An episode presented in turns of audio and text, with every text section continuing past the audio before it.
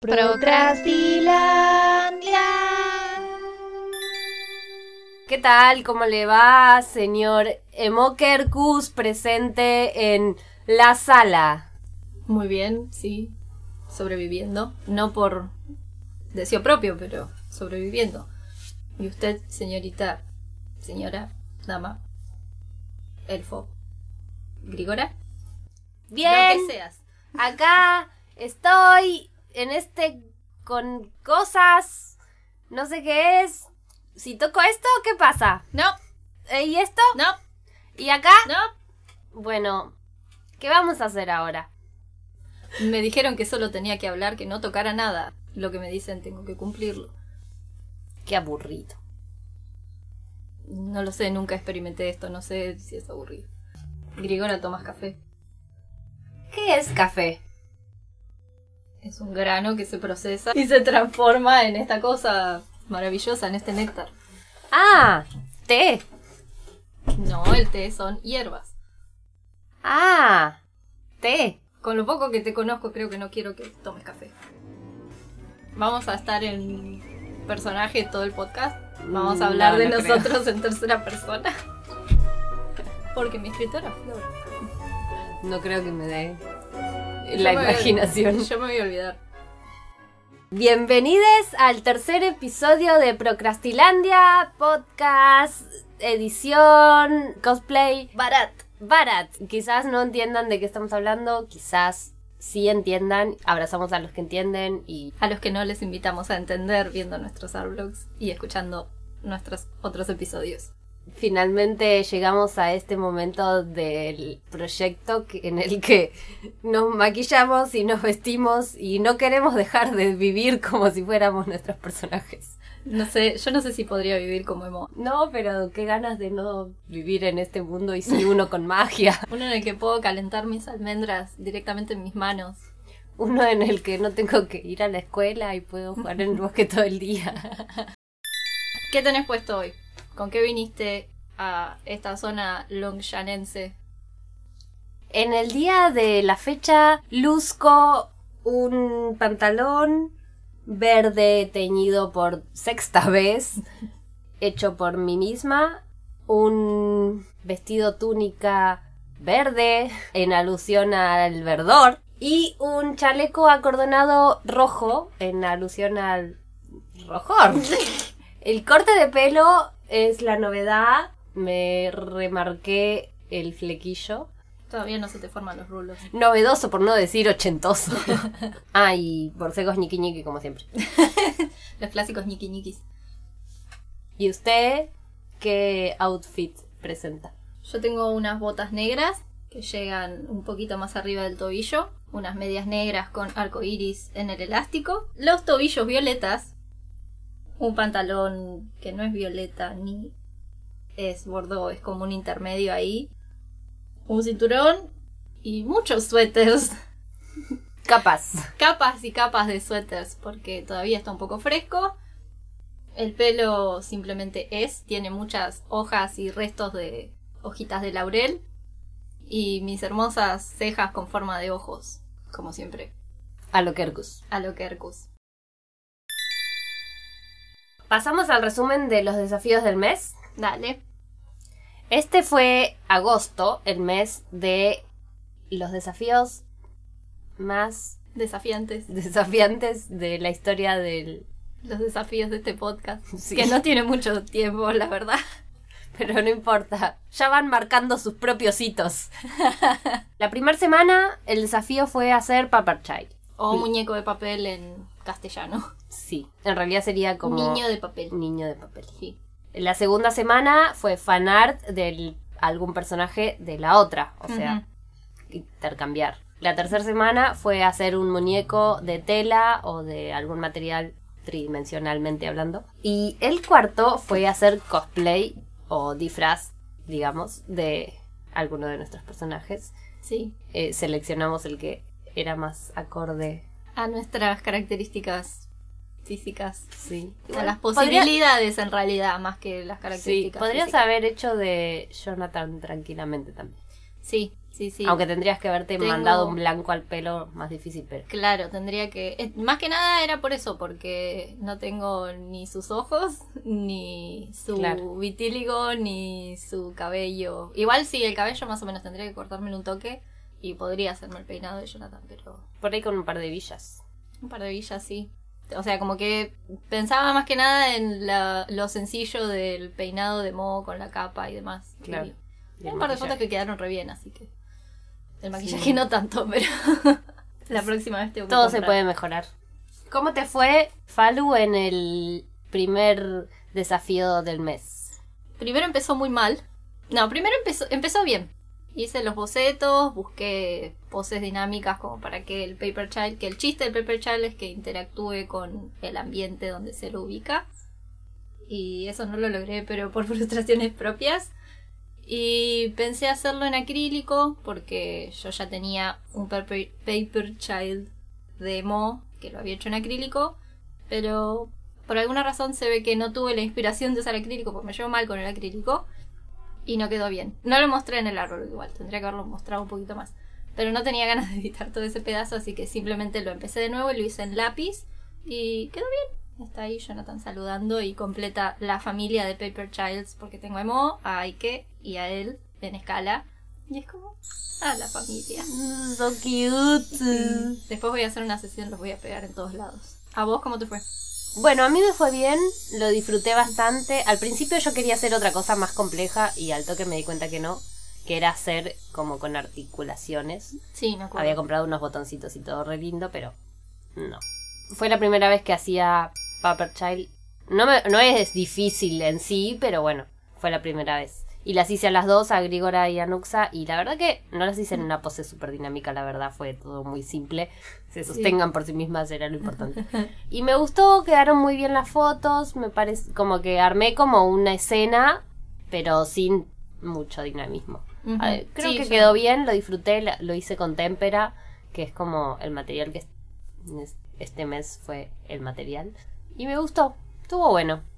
Como que ayuda mucho a visualizar usar un fondo natural, está bueno. Sí. Me di cuenta que en estos desafíos como que los fuimos despegando de la bidimensión Sí, muy de a poquito. Fue muy lindo. sí. Y eh, con el fanart, ¿cómo te fue? El fanart, re bien, me re gustó. Hice a Jonathan, Jonathan Prunus, Mi bebé. mi adorable bebé. Nada, al principio quería hacerlo como de cuerpo entero y bueno, no, era mucho. Así que decidí hacerlo más bien un retrato. También usé témperas, lo hice un poquito más grande, así un formato cuadrado. Y estoy contenta, me gusta cómo me salió. Fue difícil porque tenía como unos rasgos característicos que yo tenía que lograr, porque traspasarlo a mi estilo, pero que se entienda.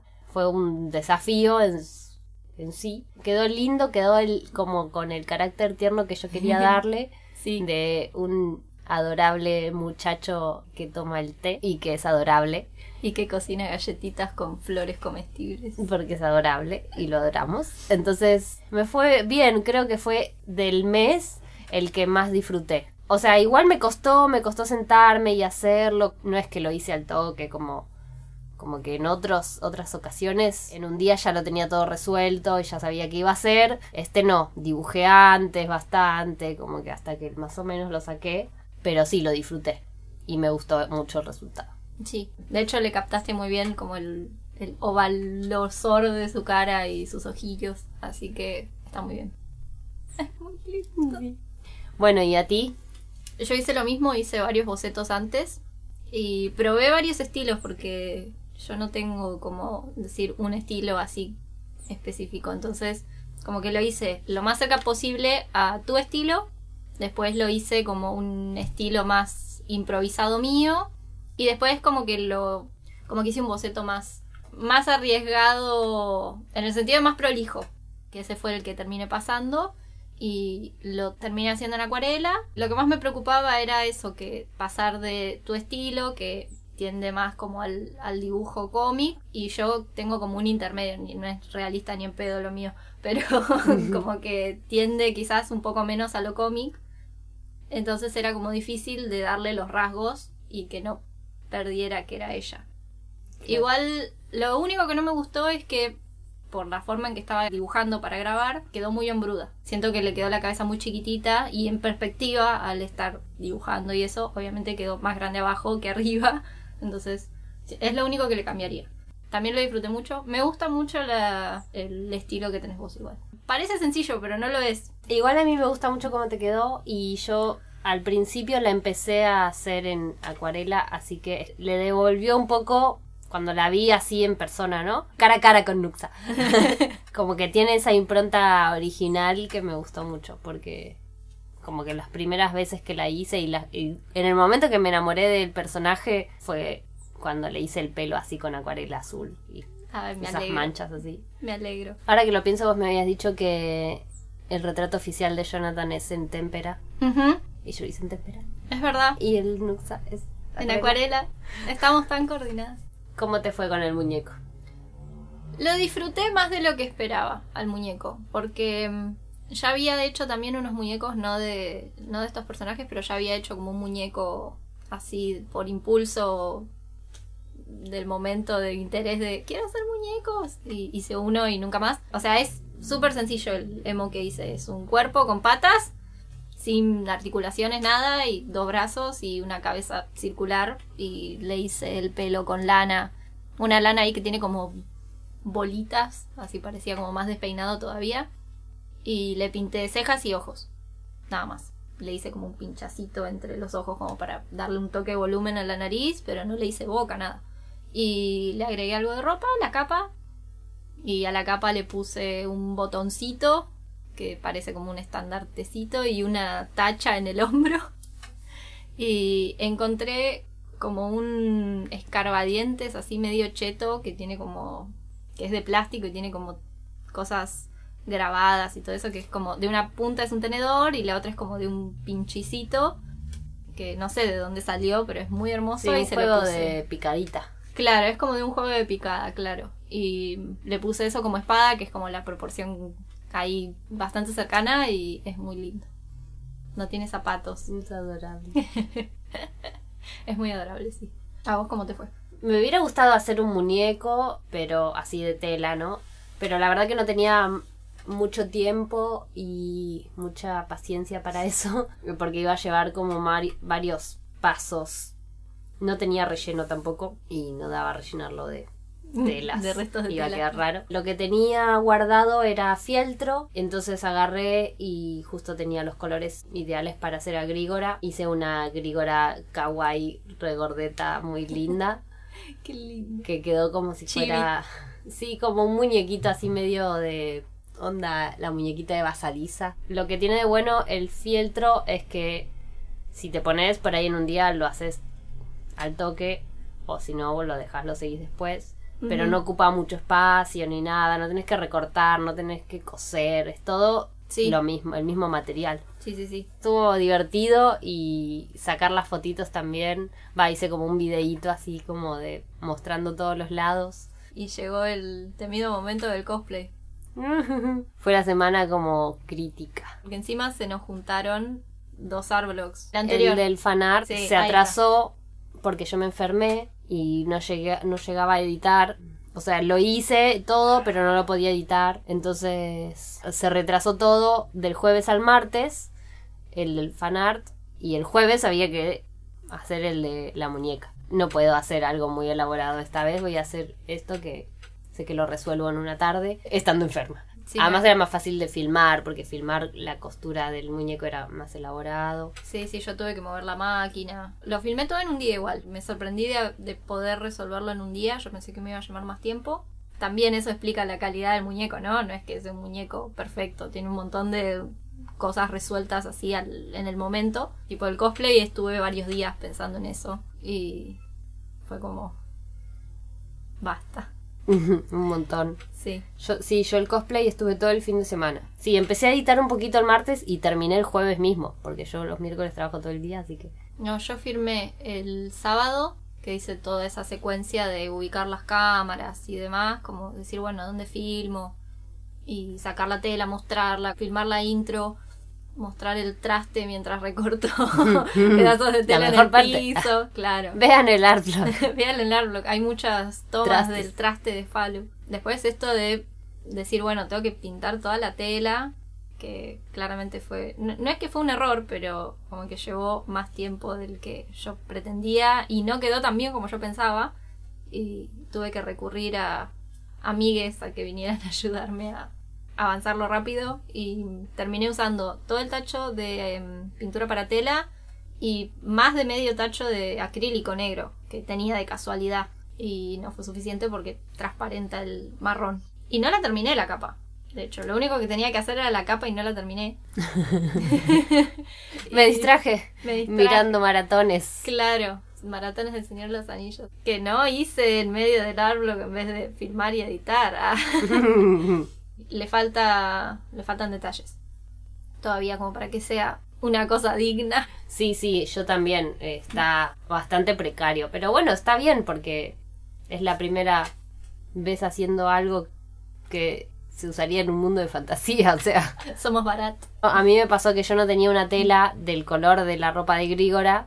Entonces usé un- una tela que tenía mucha cantidad, pero era celeste y era sintética. Por más que yo la intenté te- teñir Claro, con. anilina nueva. O sea, quedó un tono tirando a verde, pero siguió siendo un color horrible. Que de hecho en el Art Clock edité el color para que se vea un poquito más verde. Qué trucazo, ¿no?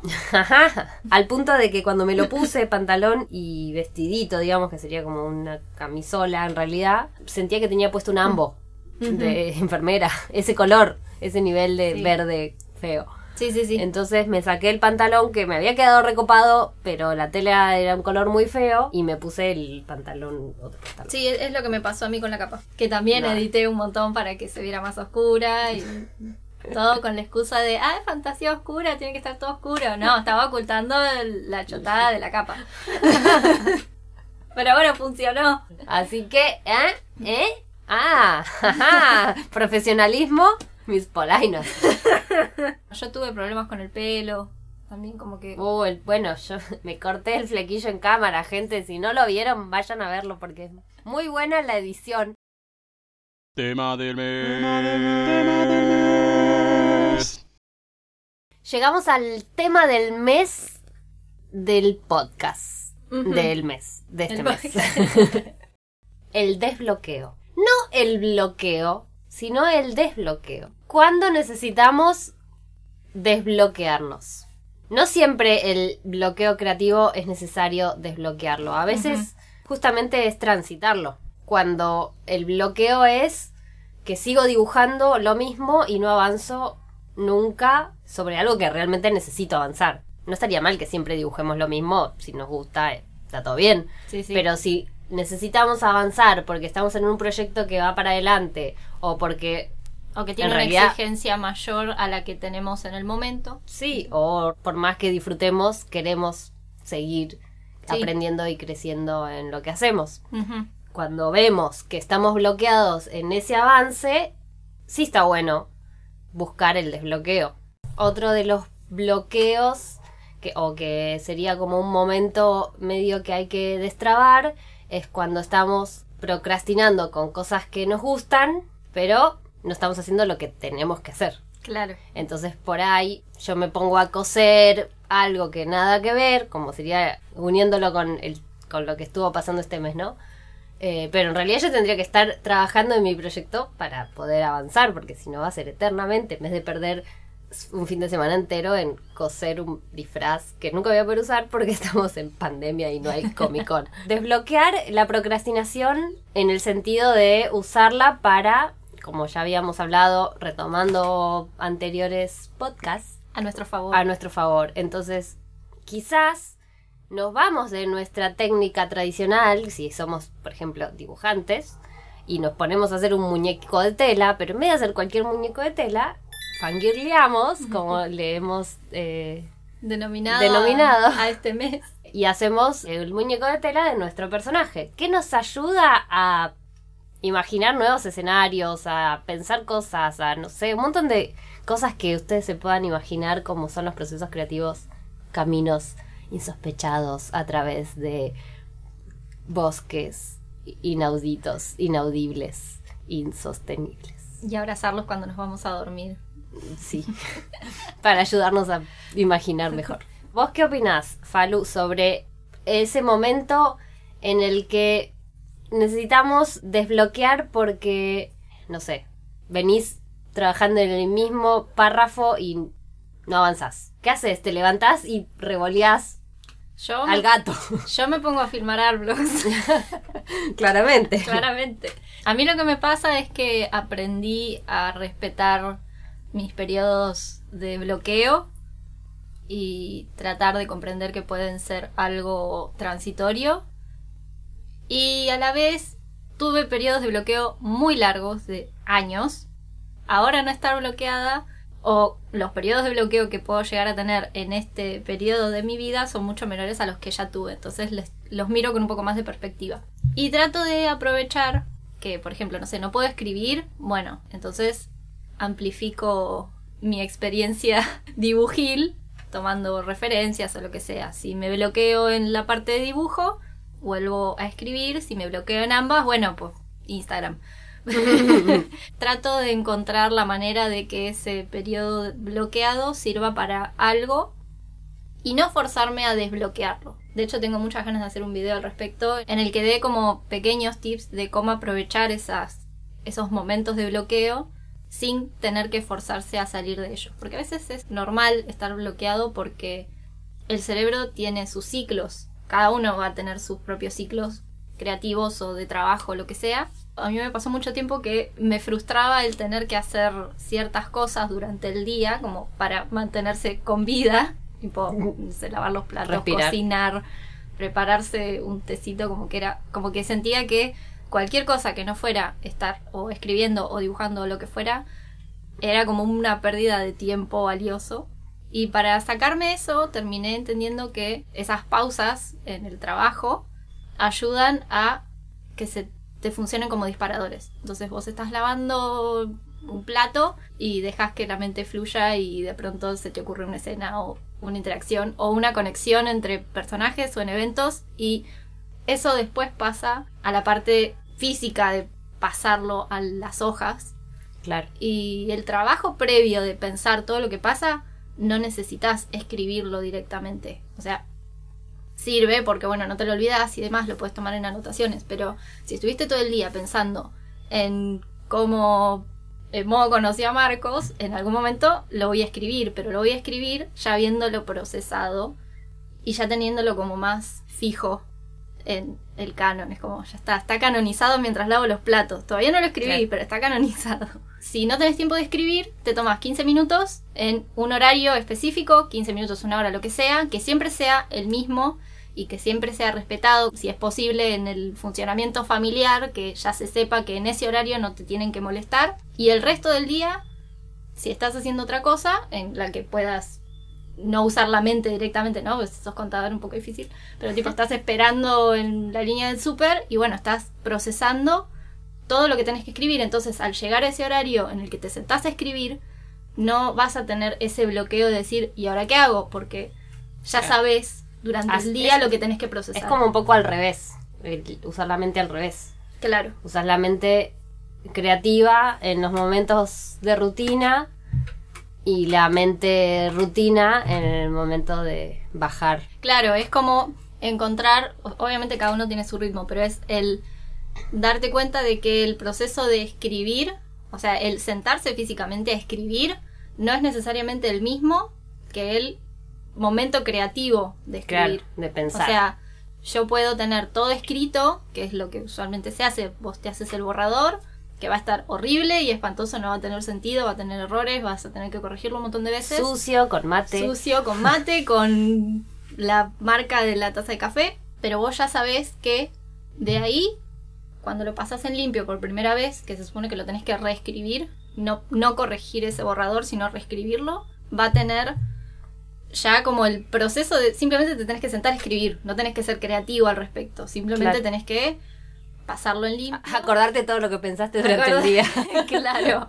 Yo me lo anoto rápido así. De hecho, me pasa a la noche sobre todo. Tipo, me acuesto, cierro los ojos y a los sí, cinco minutos también. tengo que agarrar el celular y anotar. Tengo un grupo en el que estoy A yo me- sola en WhatsApp y anoto todo y Me cuesta un montón dormir porque me va a mil la cabeza cuando me acuesto y también cuando lavo los platos. Sí, Y también, o sea, cuando cocino por ahí no tanto porque le pongo más atención, pero cuando lavo los platos, que es re situación automática, o cuando cuelgo la ropa, oh, Sí. es como, Sí, sí. uh, tengo que colgar rápido porque necesito ya ir a bajar esto. Pero, o sea, retomando, yo lo, a lo que iba era, no siempre uno tiene que salir corriendo a desbloquear. Y además, tampoco es que el desbloqueo es una cosa que vos salís corriendo a ejecutar sino que es esto, como vos decís, tomar la pausa para ir a cocinar o porque querés limpiar lo que quedó ahí sucio, que como que es un garrón que esté ahí Sí. y está ahí, es como que toda la tensión en los Claro. platos sucios. Sí. Eso es como parte del proceso cre- creativo si es que vos pones como la conciencia.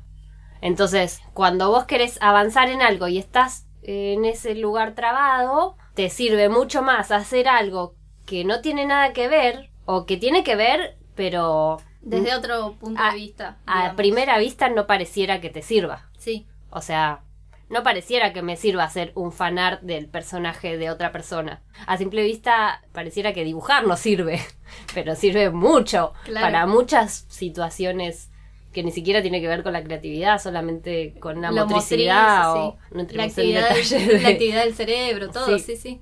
pero todo ese proceso que yo tuve que hacer para desarrollar un personaje ajeno en mi lenguaje o en mi personalidad estética dibujil generó un montón de cosas que hizo que a mí me devolviera a ese lugar donde yo estaba trabada y ahora prácticamente empecé hace tres semanas ponele desde el último la última vez que tuve que dibujar en este art blog fue el Paper Child Sí. Después de esa semana no dibujé nada, porque entre el trabajo y tener que filmar cosas que no eran dibujar, tengo como una desesperación por dibujar que no la tenía en el mes anterior.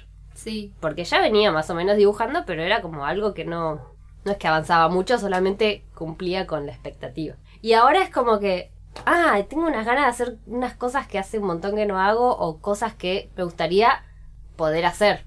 Porque quizás uno dice, sí, me gustaría probar esto, pero me... Y ahora es como, sí, este es el momento, Sí. necesito hacerlo. Y, y todo eso es gracias a no haber forzado el bloqueo, no tratar de que, no, todos los días voy a dibujar manos hasta que las manos me salgan bien. O sea, voy a odiar las manos. Claro. La gente dice odio dibujar manos y yo no odio dibujar manos, yo amo dibujar manos. Sí, a mí Que me salgan bien es otra cosa. Pero, o sea, me encanta ese momento de construcción de manos. Sí. Y Porque además es eso, es entender la construcción. cuando tenemos que dibujar cualquier parte de un cuerpo humano, Todo es eh, difícil. Todo es difícil porque lo conocemos tanto que cuando se ve raro, se ve raro. Sí. No hay manera de resolverlo. Y por más que lo pongas al nivel cartoon más palitos del mundo, tiene algo que está ahí. Es difícil, a la vez no es tan difícil porque lo conocemos, pero todo depende de cuánto podamos bajar de esa línea mágica entre el cerebro y la mano Claro. y se conecten, ¿no?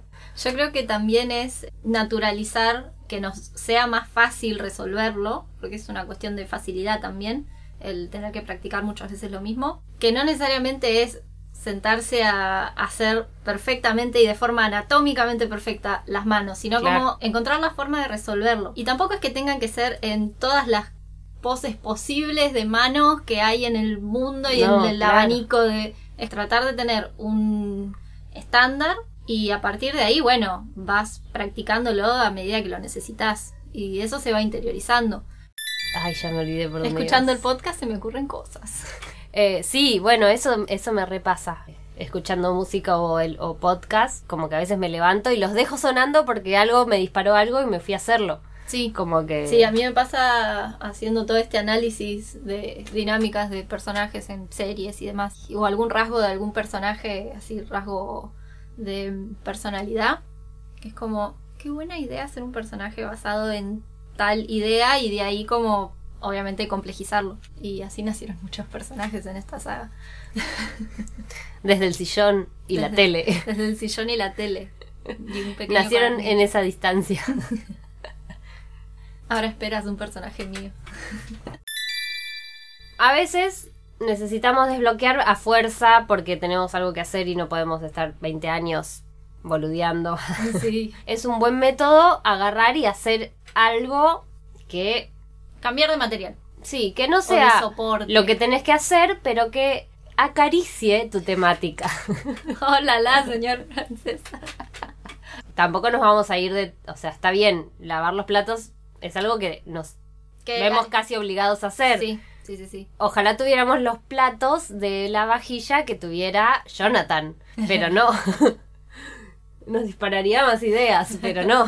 Tomarnos un rato de un día para hacer algo que esté relacionado, pero, o sea, bueno, a ver, yo me imagino que en Petrichor tienen una ropa así, así. Pero realmente es posible eso, bueno. Bueno. me flasheo el muñequito para hacer El, con el muñeco. las texturas eh, de las telas, todas esas cosas. eh, pensaba en eso mismo, que con el muñeco pude resolver esto de cómo se. cómo hacer la capa en realidad, cosa que no hice, porque después la hice con otro modelo que no sé si habría funcionado igual si lo hacía con este formato circular. Porque no tenía santa tela. no tenía tanta tela, o sea, tendría que haber cortado la tela, volverla a coser para que quedara el cuadrado y como ahí resolver y ya ahí como cortar la mitad de la tela me preocupaba un toque.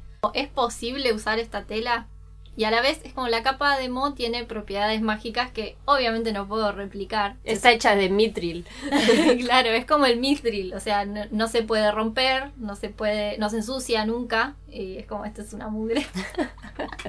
y es, se supone que es negro pleno, que de hecho en dibujo es súper difícil porque a mí me gusta hacerle la textura a la capa. Priorizo la parte visual o la parte conceptual. Pintar un bloque de negro puede funcionar bien en ilustración, pero no en cómic, por ejemplo es demasiado llamativo una un casi rectángulo negro, como mucho. En ilustración puede funcionar. Sí, tenés que estar por ahí buscando encuadres adecuados. Bueno, ves todas esas cosas, eh, capaz que no las pensás si no las llevas a un nivel Material. supra imaginativo. Ah, ¿Cómo sería? Eh, exterior, exteriorizado. Claro, o sea, ponerlo en práctica para decir, bueno, esto es posible en nuestro mundo, y si es posible en nuestro mundo, entonces en el fantástico es probablemente más posible todavía.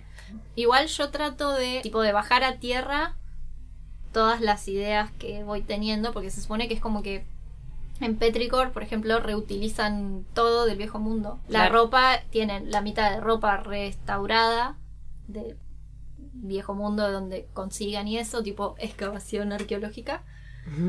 Y después es toda la ropa que hacen ellos, porque la industria de ellos es hacer prendas así medio indestructibles y telas copadas, como que es de lo que vive la aldea. La capa de Mo es como una cosa súper cheta. Hola, la Ultimate. señor Petricorense. Claro, y es- me da mucha risa porque Emo tiene la capa super cheta Ultimate y la ropa que tiene abajo es una mugre que probablemente la usó Don Pepe en el año 2018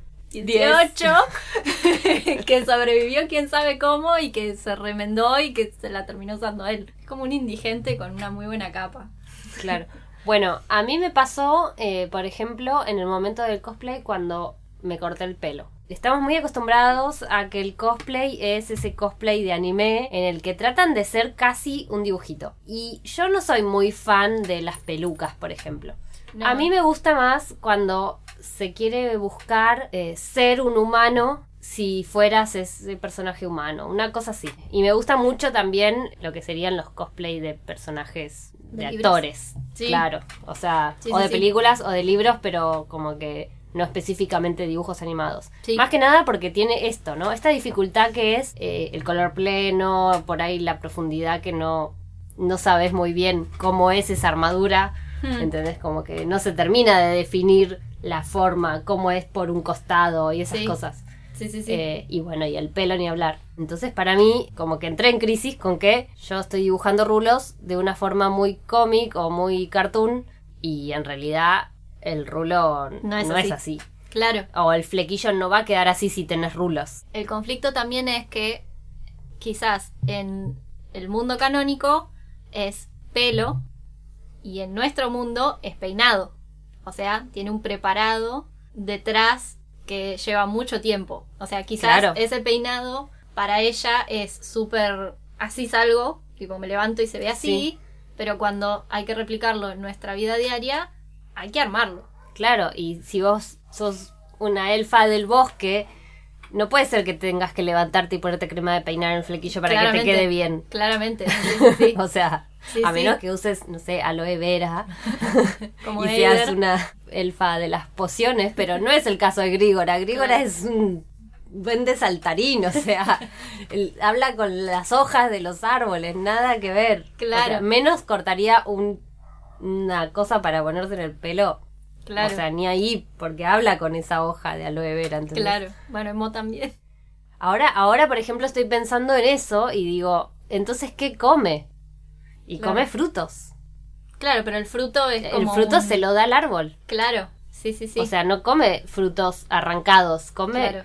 eh, o sea, le caen Sí. en la mano Sí, a... Así. Bueno, Emo, Wow. Emo habla con los árboles. O sea, los Kerkus pueden hablar con los árboles. No, bueno, no hablar, no, no es que hablan, pero pueden interactuar con los árboles en el sentido de que comprenden como las situaciones, como un ida y vuelta así medio raros, como que se apoyan en el piso y es como que hablan a través de las raíces y demás. Para hacer ciertas cosas, por ejemplo, ciertas pociones y demás, ellos están obligados, o sea, se sienten obligados de pedirle permiso a los árboles. Entonces les dicen, por ejemplo, si necesitan tomar refugio en un árbol, les piden permiso al árbol y si el árbol dice que no, no se suben. Claro. Es- en ese sentido es muy parecido a Grígora. Grígora lo, lo, lo tiene innato por su pueblo, pero a la vez también lo aprende de la... De la interacción. No, la Chignabor que le Ah. como que le cede el palo, Palo. que, que es el como el teléfono, digamos, y, y, en e- y ahí se crea el vínculo, ¿no? Claro. Ella lo que tiene de naturaleza es esa posibilidad de crear un vínculo mágico. No todos crean ese tipo de vínculos, otros tienen otros, por ejemplo, los animales. Nuxa, de, de hecho, tiene uno con las aves. Claro, y Eider es como alquímico quizás, pero también, o sea, es como que siente esta necesidad de pedirle permiso a, a la planta de poder tomar alguna parte. Las plantas dan su consentimiento, ¿o no? Todo eso es lo que hace que al final no haya una flor criticando a Boruto detrás. Eh, una flor criticando a Petricor. claro. Es que es esa misma flor que critica a Boruto criticando mi propia creación. Y tratar de ser lo más realista posible. Y si no consigo una cuestión realista, tratar de que sea verosímil dentro del contexto de la historia. Esto tiene que ver, yo creo, con algo que ya habíamos hablado, no sé si en el primero o en el segundo, que es que para poder llevar adelante un proyecto así como grande, relativamente grande, uno tiene que amarlo. Tiene que estar como obse. Tiene que estar a un nivel de Manija, manija que sea insostenible claro. y que desborde. Me pasa que siempre me descubro dándome cuenta de lo mucho que los quiero a todos y no existen. y me hace muy mal. y a la vez, estos bajones así de autoestima en el que, ¿por qué a alguien le importaría mis personajes? Y es como, Batman, Frodo, Michael Jackson. O sea, Moriarty, Sherlock, eh, son todos personajes. Sí. Y no dudarías de lo hermoso que es Sam. Como, ¿Cómo vas a dudar de lo hermoso y fantástico que es Aragorn? Incluso yo iría más allá.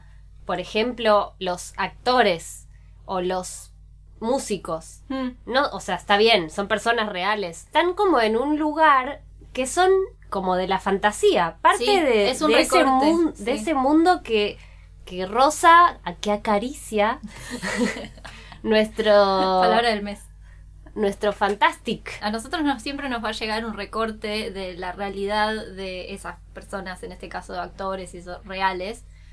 Y la manija es mucha. Bowie. Bowie es un personaje, déjame de joder. Sí, y no es muchos Es personajes. muchos personajes, Sí, claro. Vos lo ves en todas sus facetas, en sus clips, en sus películas, en incluso en, no sé, escucharlo en una entrevista. Sí. O sea, Sí, son sí. todos momentos diferentes que por eso uno dice que fangirlea. Y todo eso cae o acaricia este concepto que venimos a traerles, que es el autofangirling. Autofangirling. No tiene nada que ver con autos.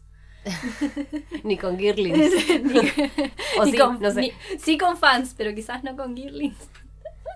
Es esta idea de ser completamente fanáticos de el propio universo creado, digamos. No Mucho me gusta tiempo, este mundo, así que me crearé uno imaginario. Básicamente. me vestiré como el personaje Y- principal. Simplemente ser conscientes de que, en, al menos en nuestro estado de barats y, y desconocidas, nadie va a hacer un cosplay de emo o de Grigor a menos que lo hagamos nosotras mismas. Así que lo hicimos nosotras mismas. Hagan ustedes mismos lo que no quieren que otro haga mal. Ah, Háganlo ustedes mal para que después digan, no, mal ya lo hice yo, vos hacelo bien.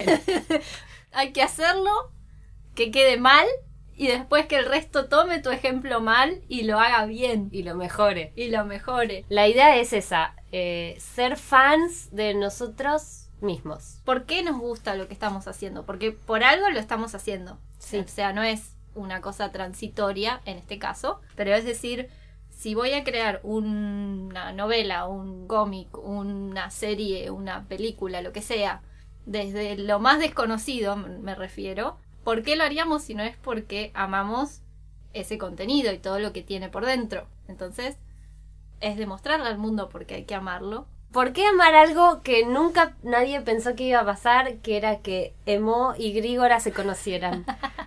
bueno, después de hoy, tal vez vean contenido que les haga entender Porque por era importante. Porque era importante que pasara, o sea. Claro. Y, y no iba a pasar de otra forma si no nosotras no nos autofangirleábamos y fangirleábamos a la otra. Encontrar la parte crítica, o sea, usar nuestra parte crítica para crear algo que, según nuestro criterio, sea genial y a partir de ahí fangirlearlo y compartirlo Al mundo. al mundo. Que fue el propósito de todo este Sí. podcast y Arblog y demás. Más que nada es eso lo que yo iba a decir.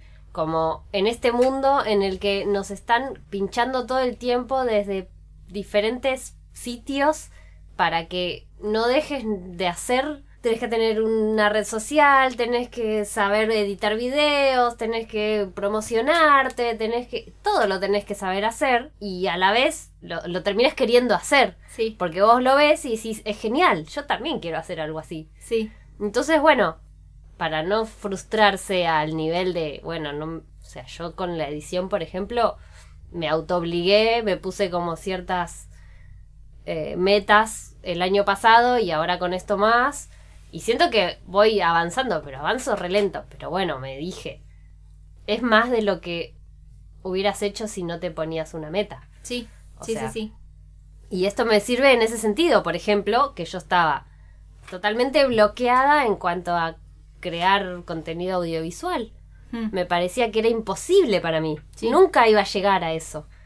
Y era algo que yo quería. Creo que teníamos como punto súper en pánico ambas el del cosplay justamente. Era como Sí. lo pusimos en medio de todo el avance del Es un- planificado del podcast y de los un antes y un después. Entonces, claro, entonces a partir de ahora va a ser, no sé, siento que va a ser todo muy distinto porque es como que llegamos en tiempo y forma porque no nos salteamos Ay, no me nada. puedo creer. O sea, ap- o sea, aparte de que, bueno, pasó esto de que tuvimos que posponer el Arblog, no es que no lo Hicimos, hicimos, claro. lo hicimos y no dio el tiempo de editar y nada más, no pasa nada, se pospone unos días y listo. Pero hicimos 12 Arblogs. ¡Wow! Choque Y- esos cinco. Ay, eso fue muy fuerte. Slap line. Con un poco menos de fangirling, por favor. Choque esos cinco. ya fueron como 20. Ay, mis dedos. Cerrando el tema, autofangirlearse para lograr desbloquear esa procrastinación que no, que no nos deja como avanzar en lo que realmente nos gusta. No para forzarse, sino para como, bueno, a ver, yo realmente puedo ser fan de lo que estoy creando. Y nos demostramos que sí. Claro, este o sea, ¿Qué necesita o qué le falta para que yo realmente me fanatice con esto y me eso me haga llegar a cumplir con mi meta? Porque además eso, yo por ejemplo pienso, bueno, me gustan tal tipo de elementos en una historia, entonces lo agrego de alguna forma. O sea, obviamente adaptado al contexto, pero estoy agregando algo de lo que soy fan en un contexto propio. Y es muy reconfortante porque estás creando lo que te gusta. Es muy lindo. Sí. De hecho, lo único que hicimos este mes fue hacer Fangirling. fangirling, porque fue hacer el muñeco de papel para poder tener al personaje pegado en el mueble de tu casa, sentado ranchando en tu sofá, el fanar de la otra para poder hacer crossovers, Sí. después el muñeco para poder abrazarlo, hicimos nuestro propio merchandising. Y el cosplay, que es lo más difícil de todo y que es como la muestra así final de apreciación a un personaje. Quizás a la parte estética más que nada, pero no importa. No, es apreciación corporal. Claro, es, Es como, como- puse el cuerpo y mi máquina de coser en esto. Y muy cervical en esto. Háganlo. Háganlo sí tienen. ahora. Ayúdame, amiga. Tengo una pregunta para ti. Dígame. Yo me doy cuenta que tus art blocks tienen tomas distintas. ¿Te organizás de alguna forma previa para... ya le veo la cara. para definir que vas a hacer ciertas tomas? Porque para mí es una lucha el tema. Con estos art blocks que fueron fuera de la zona de confort del escritorio, fue crítico. No. Siguiente pregunta. no, Next bueno. question. question. Em, preparo el, así como el, el set antes de filmar. Depende, por ejemplo, si, si tengo que filmar una como un espacio y no a la hoja, como que preparo, muevo un montón de las cosas más lindas que tengo en la casa y las ubico y todo y trato de como que entre en plano y demás. Pero por ejemplo en el artlog este de cosplay fue improvisado en el momento, o agarraba el coso y lo ubicaba más o menos y estaba ahí como cinco minutos luchando para que más o menos se viera bien, que no se viera pared ahí sucia, pero era disimular los espacios con cosas. Después es eso, es reorganizar los elementos que tengo a disposición. De hecho, probablemente si se ven todos mis artblocks en maratón, cosa que nunca hice y no sé si alguien va a hacer jamás, se ven repetidos elementos en distintos lugares. Tipo, nunca hay un lugar específico para el David. Como que el David Claro. está en donde estoy yo y Sea necesito pertinente. un plano bonito, claro. Y después, nada, es improvisar y resignarme a que no tengo el espacio digno o necesario para que el encuadre sea como perfecto. En todo caso, lo que hago es filmo. Si veo que hay algo que está como muy grotesco o muy fuera de lugar, le hago un pequeño encuadre como que queda un poquito más chiquito, pero bueno, como funciona. Me pasó con mi patio para los videos de cosplay que mm, más allá de que no me moleste que aparezcan los ladrillos huecos de fondo, como que en el momento de la parte más artística era como, bueno, lo tengo que disimular de alguna forma. Y ahí ya es edición y recortar y reencuadrar y todo eso. Claro. Y después es básicamente resignarme a que no voy a poder lograr todas las tomas perfectas que yo me imagino porque no tengo físicamente las posibilidades ahora. Entonces es como, O sea que después resolvés editando. trato de resolver la mayor cantidad de elementos en el momento en el que voy a filmar, no lo pienso desde antes. Y después es prueba y error. El darme cuenta que estoy a contraluz después de haber filmado media hora. Y bueno, ya fue, ya quedó, no lo voy a grabar de nuevo. Y después es reeditar para que más o menos se vea lo que hago. Y después me termino olvidando las cosas que aprendí y las repito y digo, cierto que no puedo filmar en tal horario o con tal lámpara porque hace mucho brillo y demás, como que fue prueba y error. Realmente no tuve muchas más opciones. ¿Y lo venís disfrutando? O sea, no es la parte que más me desagrade, pero tampoco es que, oh, disfruto muchísimo armando los planos. Sé que tengo que hacerlo y trato de resolverlo y cuando veo que ya giré la cámara 20 veces y en ningún ángulo no logro que no se vea la mancha de la pared o la puerta del baño y bueno, una de las dos tiene que quedar. O le pongo un jarrón adelante. El jarrón de la dinastía Ming, adelante de la mancha de pintura De del la óleo que quedó. Gracias por tu honestidad. Sí, no, no puedo decirte más. Tipo, tampoco es que tenga consejos. Es como. El consejo es resignarte a lo que tenés. Sí, eso sí lo hago. Envidio mucho cómo podés hacer ropa. Yo re luché para hacer la capa y nunca queda como yo quiero que quede. Y he visto la ropa que te haces y siempre queda bien. Eso no es cierto. Mi pregunta es si improvisas a la mitad del proceso como yo o seguís los moldes así como tipo armás el molde, sacás el molde de otra prenda o lo buscas en internet, lo seguís al pie de la letra y después que quede como por eso queda bien porque seguiste las reglas o tenés una base así para saber dónde improvisar. Todo. Eh, la base es improvisar. El siguiente escalón es tener una referencia, por lo menos, en otra prenda, por más que sea lejanísimo, pero que yo sé que, por ejemplo, de cintura me va. Y después busco eh, algún ejemplo de molde si es que encuentro. Por ejemplo, para hacer lo del cosplay, hice el pantalón, hice la túnica e hice el chaleco, las tres cosas. El pantalón al final no lo usé por esas cuestiones del color que no me gustaba, pero el pantalón me quedó muy bien. Pero es la segunda vez que hago ese pantalón. En este le saqué a rajatabla el molde, solo que lo hice más largo para que no para que llegue hasta el final de la pierna, digamos, Sí. y le puse un cierre y todo. Y esa parte fue como improvisar, porque en realidad no es que yo soy experta, no le hice Claro. una cintura igual, o sea, la tela llegó hasta el final, el cierre llegó hasta el final sin cintura, sin la Mm. tira de la cintura, porque eso ya era un montón de laburo. pero en esa parte improvisé, pero el molde se lo copié, se lo cloné a Claro. una prenda. Y después con la túnica lo que yo hice fue buscar un molde de túnicas medievales y vi que las hacen como de un rectángulo que sería como la pieza de adelante y la de atrás, una un solo rectángulo, al medio le hacen el agujero de la Mm, cabeza. Entonces Sí. te cae como si fuera un faldón y lo unen y le ponen unos rectángulos para Claro, las mangas. y sencillo. que incluso ahí le puedes hacer un triángulo y te queda como esas mangas campanadas todas Sí. medievales. Sí, sí, sí. Entonces yo usé esa idea, pero copiando un poquito el cuellito que yo quería de algo que ya tenía. Claro. Con el chaleco lo mismo, agarré un chaleco que me gustaba y le ya lo había probado antes y había fracasado, entonces volví a probar, pero esta vez más a rajatabla con copiar la formita. O sea, has- haces monstruos de Frankenstein. Sí. Fracasar como primera mano.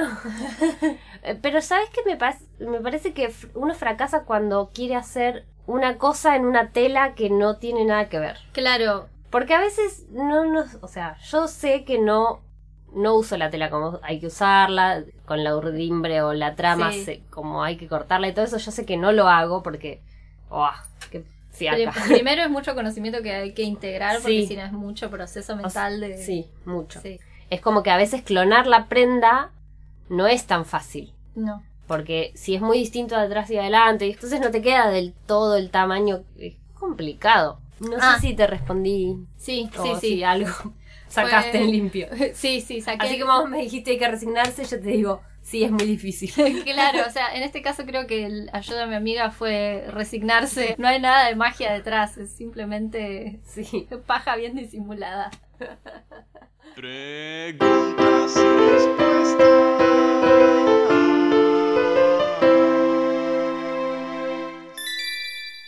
Tenemos las preguntas y respuestas.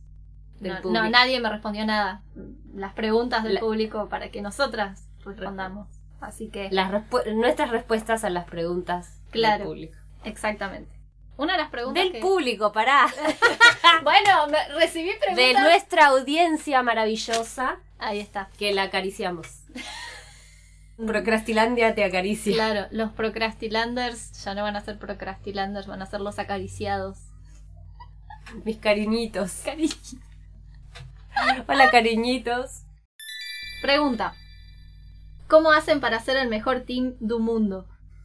cuatro años de convivencia. De Zambando. Ah, lunes- de lunes a viernes, casi todos los días, a la mañana y frenando de vez en cuando a tomar un café para llevar en el camino a ir a estudiar y. comprando facturas en las medialunas Sí. y rulos. Y rulos, tener charla de rulos, referencias, muchas, muchas referencias de los Simpson y del Señor de los Anillos Y de Harry Potter y también. de Harry Potter. Y de tomar el tren y de vivir a la más corta distancia que uno puede vivir de un compañero de facultad casi. Mal. Somos las mejores porque tenemos un vínculo establecido, sostenido en el tiempo Por la y, procrastinación. y plantado y regado y acariciado. Playamos en lugares muy similares. Así de De flashes. imaginar, claro, de imaginar cosas y magia y cosas así. Y más ahora, tipo en la pandemia sobre todo, yo te empecé a flashear con esta historia que vos ya la tuya más o menos la tenías. Quizás medio en el fondo, pero la tenías. Entonces fue como levantar el desánimo de la otra para poder soportar la manija de querer saber más de la historia de la otra y que no lo estuviera haciendo. Fangirling. Fangirling por el fangirling de tu amiga que hace fangirling. De ti. Fangirling mutuo. Mutu fangirling. Mutuo autofangirling. Mutuo Cada vez era más larga la palabra. Este concepto es complicado. Deberemos Conceptos- estudiarlo en al menos un semestre. Bueno, la respuesta entonces es esa. Mutu, mutu auto fangirling. La respuesta corta larga es mutuo autofangirling. Excelente. Siguiente pregunta. Me preguntaron cómo lidias con la tecnología. ¿Yo? Sí, porque a esta persona le comenté que se te había cortado eh, la luz mientras editabas un árbol y fue como... Y como siempre yo me estoy quejando de la tecnología y del coso, como que... Como, ¿y ¿Cómo lidias vos con ello? Es difícil. Es muy difícil la tecnología para mí. Hace menos de 10 años que yo tengo una computadora en mi casa. Y tengo 33. O sea que 23 años no sabía usar una computadora. Sí, sí. O bueno, sí iba al ciber, pero Sí, no no sabía usar Photoshop ni en pedo. Entonces, como que fue algo, un re obstáculo a superar, lo es todavía. Por ejemplo, cuando se me cortó la luz, yo había editado una parte como lo grueso, salí afuera y se cortó la luz. Y cuando volví, obviamente, se había cortado la luz. Claro. había vuelto rápido, pero... Y había hecho un autoguardado, pero había quedado todo mal el Mm. autoguardado. Entonces, nada, putié. Y lo dejé así. No, y, y empecé de nuevo porque me resultaba más frustrante arreglar todo ese autoguardado que había quedado desordenado, que algo que yo ya acababa de hacer, lo tenía súper fresco, Sí, volver a cortar y listo. claro. Eh, de hecho, ahora que lo pienso, algunas cosas quedaron mejor gracias a ese tiempo extra que me tuve que tomar. Porque si no, por ahí ya lo hubiera terminado y no me tomaba ese tiempo para mejorarlo. Porque ya que terminaba rápido me iba a hacer otra cosa. Pero cuando me di cuenta que iba a estar hasta las casi 6 de la tarde editando, corriendo, Ya ya fue. fue. claro. para hacer que mi imaginación la pueda ver otro, necesito pasar por esa tecnología. Entonces, bueno, es lo único que me queda. Claro, aprenderlo. Porque si no, no todavía no me leen la mente Claro. esas ideas maravillosas que yo tengo. Claro, maldita sea. Otra pregunta. ¿Qué se siente la paradoja de que Procrastilandia lleva a Productivilandia? Tengo miedo que eso haga que esto se termine. No, no, porque yo creo que nunca se va a terminar, o sea, esta temporada al menos, no se va a terminar porque, aunque no lo crean, somos muy productivas en este espacio, pero estamos usando esta productividad en el podcast y en el artblog, pero estamos procrastinando escribir y dibujar Nuestros nuestros proyectos que son por los cuales empezamos este coso. O sea, yo hace un montón que no me siento a escribir como corresponde. O sea, yo antes escribía todos los días y no sé, al menos 600 palabras. Ahora escribo 600 palabras una vez cada dos semanas. Sí, sí. Entonces es como, sigo teniendo esto de, de desarrollo de personaje, el fangirling haciendo cómics y fanfiction y fanarts de Cuando los todavía no personajes. está terminada la historia. Claro, en situaciones hipotéticas que solamente son hipotéticas porque yo decido que son hipotéticas porque todavía no hay un canon físico ya terminado que del cual decir esto es canon y esto no. Seguimos procrastinando. Esto no se acaba nunca, gente. La procrastinación siempre vuelve además. Sí, es la base filosófica de todo nuestro proyecto. si no, si no estás procrastinando algo, estás procrastinando otra cosa, pero siempre estás procrastinando. Sí, por eso hay que lidiar con la procrastinación como corresponde. Siguiente pregunta. Si Grigora tuviera que hacer un tutorial de YouTube, ¿de qué sería? ¿Cómo sorprender a alguien silenciosamente? ¿Cómo pegar el susto más grande de tu vida cuando alguien va caminando por el bosque? Me imagino toda la secuencia además asustando a Nuxta para el video. Jonathan puede hacer un, un featuring con Paulina Cocina y la respuesta es sí. Y yo creo que recibiría una de esas cajas de Paulina, de- del segmento que ya tiene la caja de Paulina. Y le mandarían a hacer alguna cocina muy extraña, alguna receta muy extraña y él lo terminaría haciendo y superaría las expectativas de Paulina y tipo sería como una cosa maravillosa y hermosa en Rompe todos los récords. todos los récords y es como no nunca hice esto pero aquí está Hermoso. si tus personajes tuvieran que retar a sus escritoras ¿qué les dirían? Bañate, mirá más la tele y menos el celu. Eso me, eso me diría Nuxa. Y bañate me... No. Bañate me diría Nuxa y mirá más series y menos el celu me diría Grigor. yo creo que Emo me diría por el amor de la diosa salí de la casa y Jonathan me diría deja de comer esas porquerías come más verduras ¿Es Eider el dealer de Petricor? Sí, Claramente. claramente. ¿Qué dificultades encontrarían ustedes como creadoras de historias si a partir de ahora tuvieran que continuar la historia de la otra? Primero, escribir.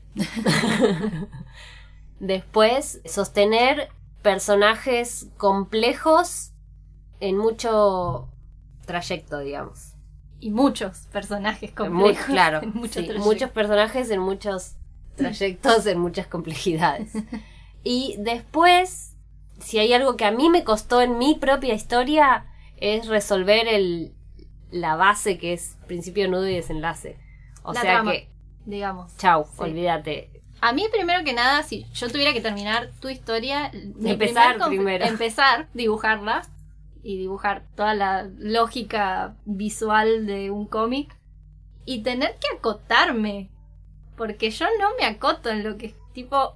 Empezó como una novela así relativamente corta y ahora es la primera de dos trilogías. Entonces es como. Yo no hago así las cosas, Lisa. Claro, o sea, yo tendría que acotarme en un libro, ponele, o en un, en un cómic de no sé cuántas hojas tenés pensadas, pero como que tendría que acotar la historia en Aún- lo que sí, es vos un hiciste tomo solo.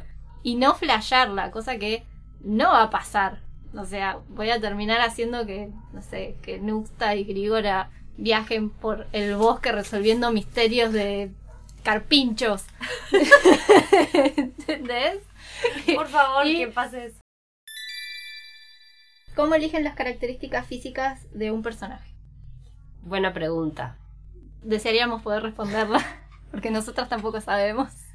Simplemente sucede, me parece. Es un poco eso del fangirleo, porque uno pone esas cosas que te emocionan. No Sí. sé, a mí me emociona un personaje con espada. Vamos a crear un personaje con espada.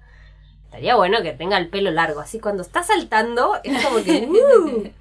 ¿No? Claro. Porque no es lo mismo un salto con la espada y un pelo que... ¡guau!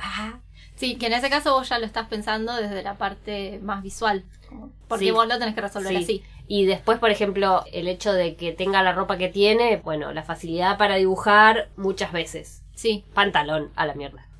Como claro. que ya fue. Más conceptualmente es más difícil. Creo que esa es la parte que más me cuesta, como decir, bueno, definir, las razones. sí, por qué ella es seria y la otra es una chispita. Y bueno, no Y sé. eso ya es más como de estructura clásica de funcionamiento de Sí, yo creo que deviene más que nada de todo lo que es un bagaje inconsciente que... que lo bajé y cuando lo analicé me di cuenta. Sí. Dije, claro, sí, funciona porque funciona. Es algo que funciona. Funciona porque lo venimos viendo en muchos lados. Claro. O sea, Naruto y Sasuke, todas las Sailor Moon, Gimli, Legolas. Yo parto de una base estética también. A mí me gusta mucho lo andrógino y todo lo que remite a lo más vampírico y demás. Entonces como que mis personajes parten, al menos los principales parten de esa idea. Que Mariana Enríquez también tiene como estos personajes lánguidos, muy altos y muy pálidos. Y a partir de ahí, cuando los empiezo a hacer interactuar con las tramas, ahí ya empiezan a tomar cosas más individuales, tipo Emo siendo violeta y que es más como grisáceo y lo de las cejas y todo eso, partió como algo visual, pero lo transformé en algo más conceptual. Él es inusual entre los humanos, entonces tiene cejas raras y cosas así, tiene todo como un significado atrás y construí el world building detrás de eso. Y después es ir encontrando variedades interesantes y el por qué no ver la belleza en otros lados, por ejemplo, o en cosas menos estereotípicas. Es eso, es encontrar variedad y que esa variedad tenga como una cuestión atrás. Como que tenga sentido, que no sea necesariamente porque queda bonito, quizás. Es como encontrar Claro. un equilibrio entre bonito, funcional, si sirve a la trama, si no, y cosas así. Tengo un montón de personajes que no tienen dedos, por ejemplo. Basta, no me cuentes esas cosas que me quedo re manija. Bueno, y ya hemos llegado al final de este episodio. Esperamos que lo hayan disfrutado, les hayamos acompañado. Tenemos planes de que el Instagram Procrastilandia esté funcionando un poco más, así que Son Vayan. planes de flor, Son no planes- míos. Sí, porque tenemos algo preparado para octubre, para octubre, no para septiembre. Así que vayan a seguirnos a Instagram y estén pendientes de Linktober. Estén pendientes, Estén pendientes. de Procrastilandia. Exacto. Esperen muchos memes, muchos dibujos y No, no esperen nada y sorpréndanse. Claro, es verdad. Bueno, no esperen nada, pero quizás podríamos hacer algún que otro meme en todo septiembre, un meme y un dibujo y Aceptamos que nos envíen sus memes que les hagan acordar a nosotros también. por favor, y quizás haya crossovers, Quizás, tal vez. quizás. Eso podemos decir que casi que está cocinado. De ahí a que lo subamos es otra cosa. Bueno, falta la parte de edición, ya saben Claro. lo que es. Gracias por escucharnos. No procrastinen este podcast. Nos vemos, nos olemos, nos acariciamos en el siguiente episodio. Chu, chu, chu, chu.